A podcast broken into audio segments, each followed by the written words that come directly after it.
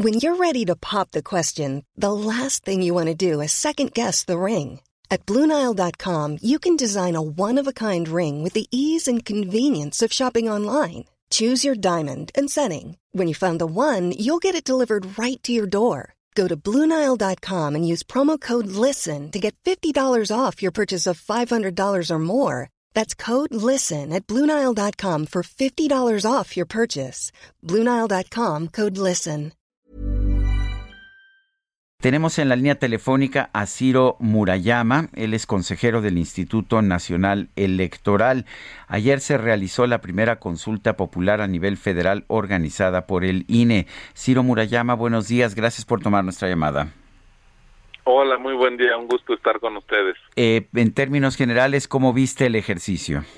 Pues creo que desde el punto de vista organizativo fue un éxito, es como bien lo decías, la primera vez que hay un ejercicio de estas eh, características donde se cumple lo establecido en la Constitución, es decir, eh, fue una consulta que inició a petición del presidente de la República, que es una de las figuras que puede solicitarlo, la Corte lo avaló, convocó el Congreso, el INE eh, organizó este ejercicio justo ocho domingos después de la jornada electoral porque se separó entre las elecciones eh, para nombrar eh, la renovación del Congreso y 32 elecciones locales y ahora eh, fue simplemente para para este ejercicio.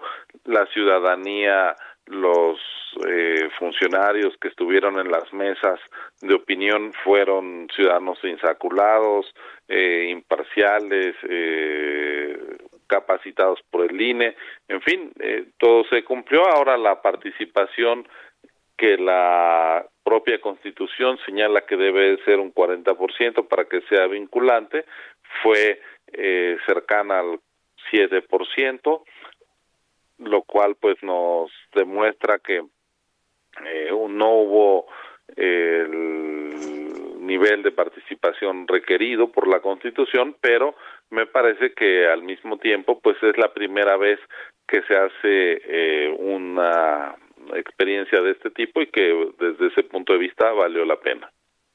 Eh, Ciro, dos, dos preguntas. Una, las casillas especiales el día de ayer, que ustedes ya lo han eh, reiterado, pero me gustaría que lo compartieras con nuestros amigos del auditorio.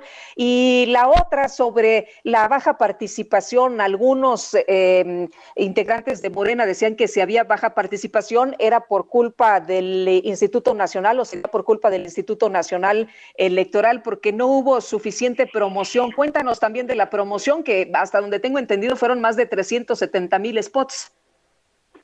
Sí, eh, por lo que te refieres a las casillas especiales, estas se suelen eh, instalar en un proceso de elección, eh, ya sea presidencial o intermedio, pero la verdad es que son realmente marginales, es decir, el grueso de la votación, más del 99%, ocurre en la casilla que cada quien tiene asignado cerca de su domicilio. Esta vez, eh, siguiendo la ley de consulta popular, no se instalaron casillas especiales, pero eso pues afectó de manera marginal. Eh, todo mundo tuvo ayer una casilla donde ir a votar, donde está cada quien empadronado en su domicilio y la verdad es que pues eso no hace la mayor diferencia en una elección eh, ordinaria o ahora en una consulta. De tal manera que pues eh, no eso no hizo la diferencia en cuanto a la participación y la difusión eh, la realizó el INE en los plazos que la propia cámara eh, el propio Congreso de la Unión determinó que nos dijo que podíamos hacer difusión solo durante 15 días, es decir, desde el 15 de julio a el día de ayer, el primero de agosto. Nosotros hubiéramos realizado una difusión mayor si nos hubieran permitido en la convocatoria hacerla más ampliamente. Entonces, pues nosotros nos apegamos a los plazos que el propio Congreso determinó y no hubo un solo spot del INE que no se dedicara a la promoción de la consulta. Además, pues eh, fomentamos eh, foros de deliberación para justamente explicar de qué se trataba. Por el INE no quedó. Ahora, Ciro, el, el, representante de Morena en el INE dice que hicieron una campaña negativa porque insistieron que la consulta no era para saber si se debía enjuiciar a los expresidentes. Pues sí, eso dice esta persona porque nosotros lo que hicimos fue difundir la pregunta que aprobó la Suprema Corte, no la que originalmente había planteado el presidente de la República, que en efecto contenía los nombres de varios expresidentes, no de todos, porque se excluía, por ejemplo, al expresidente Echeverría.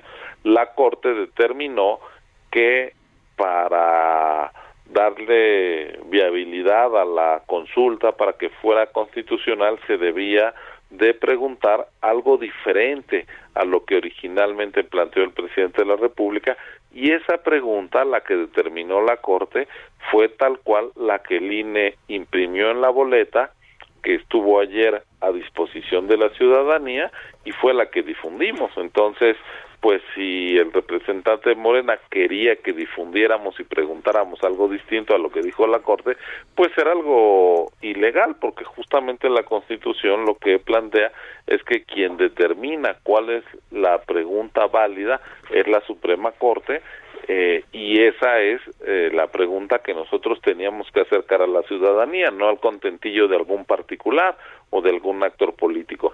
Fue lo que hicimos, quizá el representante de Morena hubiera preferido que engañáramos a la ciudadanía y que eh, difundiéramos una pregunta distinta a la que difundió la Corte, pero el INE eh, se apega a la legalidad, es un árbitro imparcial, objetivo, y lo que pusimos en cada eh, mesa de votación fue la pregunta que la Suprema Corte determinó. Eh, Ciro, ¿habrá sanciones para las personas que estuvieron promoviendo la consulta? Tengo entendido que solamente el INE era el encargado de, difundir esta consulta y muchos políticos pues estuvieron haciendo lo suyo. Y por otra parte también el relleno de urnas por allá en Veracruz y algunas otras cuestiones. Eh, ¿Habrá sanciones en todo esto?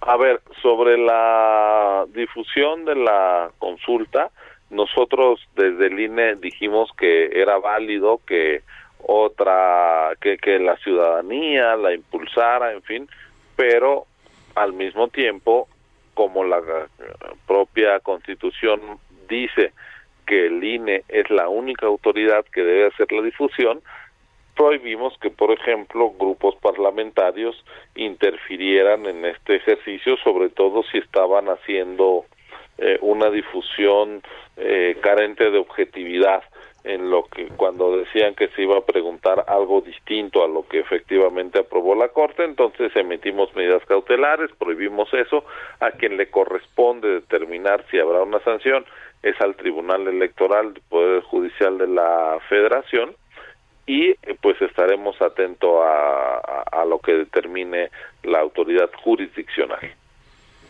Eh, te, preguntaba sobre las urnas embarazadas y el cierre ah, o la cancelación, la cancelación de algunas boletas también antes de que terminara, creo que a las doce y media ya estaban cancelando boletas en algunos lados. Sí, mira, eh, tenemos algunas casillas muy, muy identificadas, prácticamente se cuentan con los dedos de, de, las manos eh, donde hubo este tipo de incidentes. A ver, eh, de acuerdo a la ley, todas las boletas que no son utilizadas, ya sea en una elección o ahora en una consulta popular, tienen que rayarse, tienen que eh, cruzarse con dos líneas para que nadie las utilice después.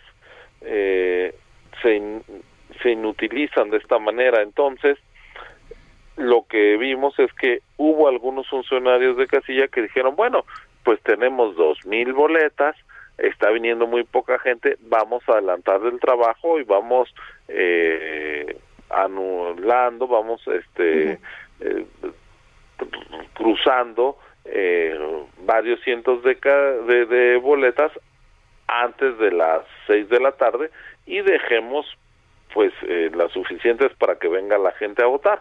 No afectaron el derecho a, a, la opinión de nadie, pero era incorrecto que adelantaron el trabajo, tenían que esperar hasta las seis de la tarde. Entonces, bueno, son unos cuantos casos, eh, tenemos nota de ello.